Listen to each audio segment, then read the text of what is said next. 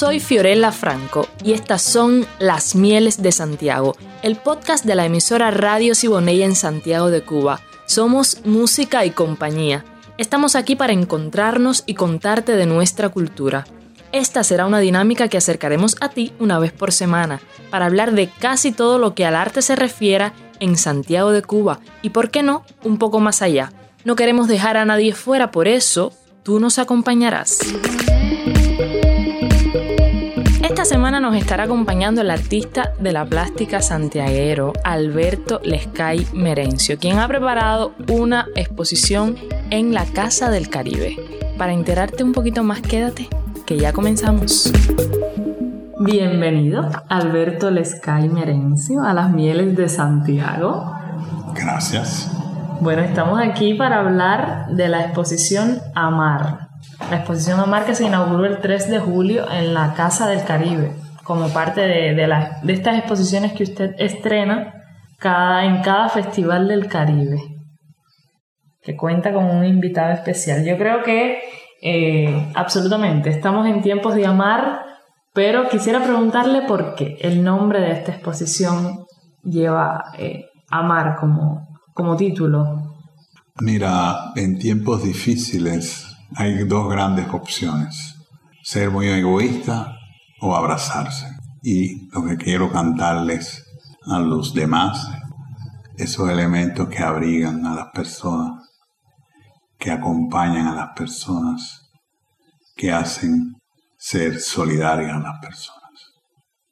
En esta exposición vemos una mezcla necesaria, una relación entre el ser que cura el alma y el ser que cura el cuerpo. ¿Por qué le digo esto? Porque sé que tiene un invitado especial de exposición y quiero que me hable de este invitado, el doctor Máximo. Sí, mira, este muchacho eh, yo lo quiero mucho y empecé a quererlo más todavía a partir de que vi sus pinturas y leí sus textos. Y además es un extraordinario médico. Y por demás tiene una vocación hacia la medicina tradicional y natural. O sea, todo lo que me gusta a mí. Eh, y una persona encantadora. Y pinta bien. Entonces digo, bueno, nada más coherente en estos tiempos, porque además él me contó de las historias en las que estaba en la zona roja. Porque Máximo eh, trabaja como, como médico en la zona roja. Sí, eh, entra y sale, puesto que como es un especialista, pero ha tenido momentos muy difíciles, justamente en una de esas estancias largas en la zona roja, en La Habana ya, porque él es santiaguero, pero hace unos meses se trasladó a vivir a La Habana por razones profesionales. Y entonces, eh, como para descargar, para escapar un poco esa tragedia en la que él estaba envuelto, viendo morirse personas, viendo sufrir muchas personas, él es una persona muy sensible como todos los médicos, y eh, encontró una, como él mismo dice, una válvula de escape, una manera. Bueno, y yo que soy un apasionado siempre cuando, cuando lo hablo, siempre, de para qué sirve el arte. El arte es sanación, el arte es acercamiento a lo espiritual, a esas zonas que a veces visitamos conscientemente poco, pero que no, no constantemente dependemos de ellas de la salud espiritual. Entonces él encontró el camino del arte que es un vehículo muy importante para eh, esa experiencia. Y Máximo también, bueno, eh, lo dijiste en un momentico, eh, escribe y en la exposición se presenta un cuaderno de, digamos, descargas poéticas entre usted, Alberto Lescay, y Máximo. Sí, yo creo que él es el poeta. Yo lo que a veces descargo porque no me bastan las imágenes y me atrevo a, escribir algunas cosas, eh, pero no, no me considero un poeta ni mucho menos. Poetas son mis grandes amigos. De modo que acompañamos esta experiencia por primera vez con un cuaderno que también habla de lo mismo que trata de hablar la, la, eh, la expresión pictórica de ambos. Y también dibujos, porque hay dibujos también. Y hay una escultura, que es la Ganga Viva, que como tú sabes siempre está presente en esta ocasión, abriendo el festival en el Templo del Fuego. De manera que si esos textos eh, me parece que pudieran crear otra escala, otra dimensión del asunto. Porque la idea es que bueno, las personas, como además hay que ir, no se puede ir en grupo, eso tiene, como siempre digo, los momentos duros tienen también sus cosas nobles y es que la gente va más de una forma más tranquila, puede sentarse a leer un rato. De manera más íntima. Más íntima y eh, poder ir con su familia, sus hijos, pero bueno, por supuesto, con, respetando todo lo, lo relacionado con el distanciamiento. En fin, que era una buena ocasión también para leer por eso están esos textos y que también esos textos están presididos por Martí, con el texto original de Abdala, porque es un texto maravilloso que acompaña, está en el bolsillo del doctor, en el bolsillo de su bata, porque está una bata de máximo. Tiene una instalación eh, dedicada específicamente a Abdala y a los médicos. Claro, porque de paso déjame decirte que eh, me honro de haber sido de los primeros voluntarios de Santiago para la vacuna, Abdala. Y entonces eso me permitió también conocer un poco más de cerca a los médicos, a los especialistas que vinieron de La Habana. ¿Cómo estaba funcionando todo este proceso desde el inicio de la vacunación?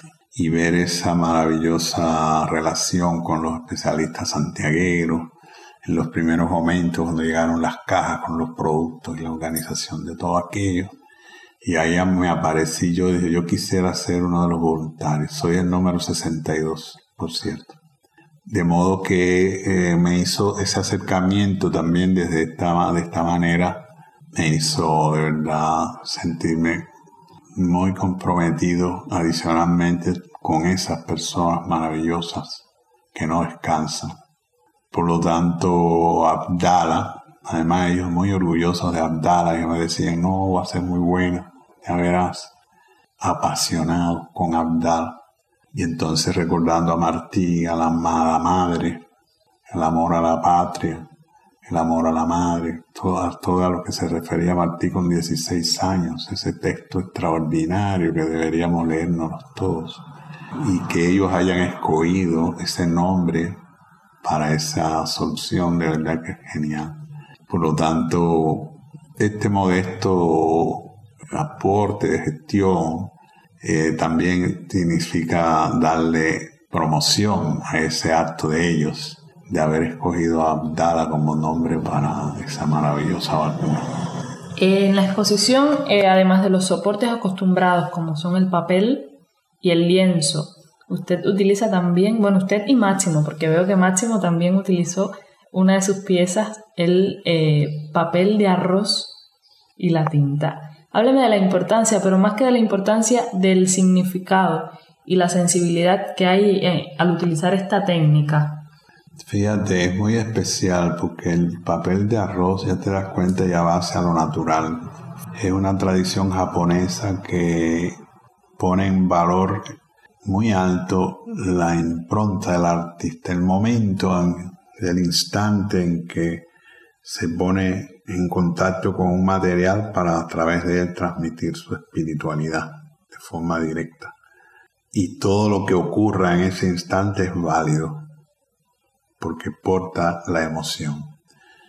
Porque una de las cosas que tiene ese papel es que no admite insistir sobre él. Normalmente sobre un lienzo o un papel tradicional, tú puedes volver o pintar, repintar, a veces borrar. No, ahí no, es lo que entregaste, ahí se queda. No lo puedes tocar más. Entonces me pareció muy oportuno en esta, mm, este momento de entrega espiritual sincera, directa, como es y debe ser el amor, siempre y estamos hablando de amarnos, bueno, pues también en este sentido me parecía que era adecuado, por eso ahí están estas improntas, estas cosas hechas en este, en este bello y suave y sensible papel.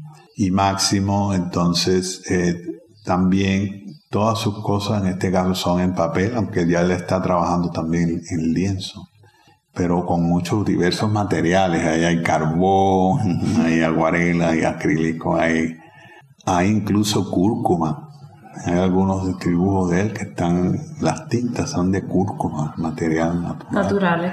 Sí, de modo pues, pigmentos naturales, de modo él es muy experimental, muy desinhibido, puesto que efectivamente, como él mismo lo dice, son como descargas, manera de, de expresar sentimientos mediante el mecanismo del intento de crear algo en esta expresión de las artes visuales, lo cual a mí ese tipo de cosas me, me, me gustan mucho. Cuando veo a otra persona que le gusta pintar, dibujar o esculpir, digo, tengo uno más, este es de mi gente. Entonces yo creo que queda eh, invitar al público que con las medidas de seguridad eh, que requieren estos tiempos, podrán, pueden asistir a la exposición que está desde el día 3 de julio en la Casa del Caribe y tiene alguna fecha límite ya pensada o todavía no se sabe en cuánto se va a retirar la exposición. Realmente va a estar abierta probablemente varios meses, no hay apuro, porque además, la, según todo lo que hemos coordinado con Vergés y el equipo de la Casa del Caribe, esta exposición puede estar en tiempos prolongado, puesto que hay que verla poco a poco, hay que disfrutarla poco a poco y de paso el Templo del Fuego va a ser visitado también y eso permite muchas cosas. Permite en primer lugar ese mínimo contacto que es imprescindible entre los intelectuales, los artistas, que habitualmente van a la casa, bueno, pues también se ponen en contacto con esta idea, con, esta, con este enfoque tan relacionado con la historia del mundo de hoy, que va a ser otro, va a ser otro mundo seguramente cuando logremos vencer esta tragedia. El mundo va a ser diferente, evidentemente. Y tristemente. Entonces los, los espíritus del amor nos acompañan para esta batalla. Y yo creo que a eso le queremos cantar en esta muestra amar, porque amar es sanación.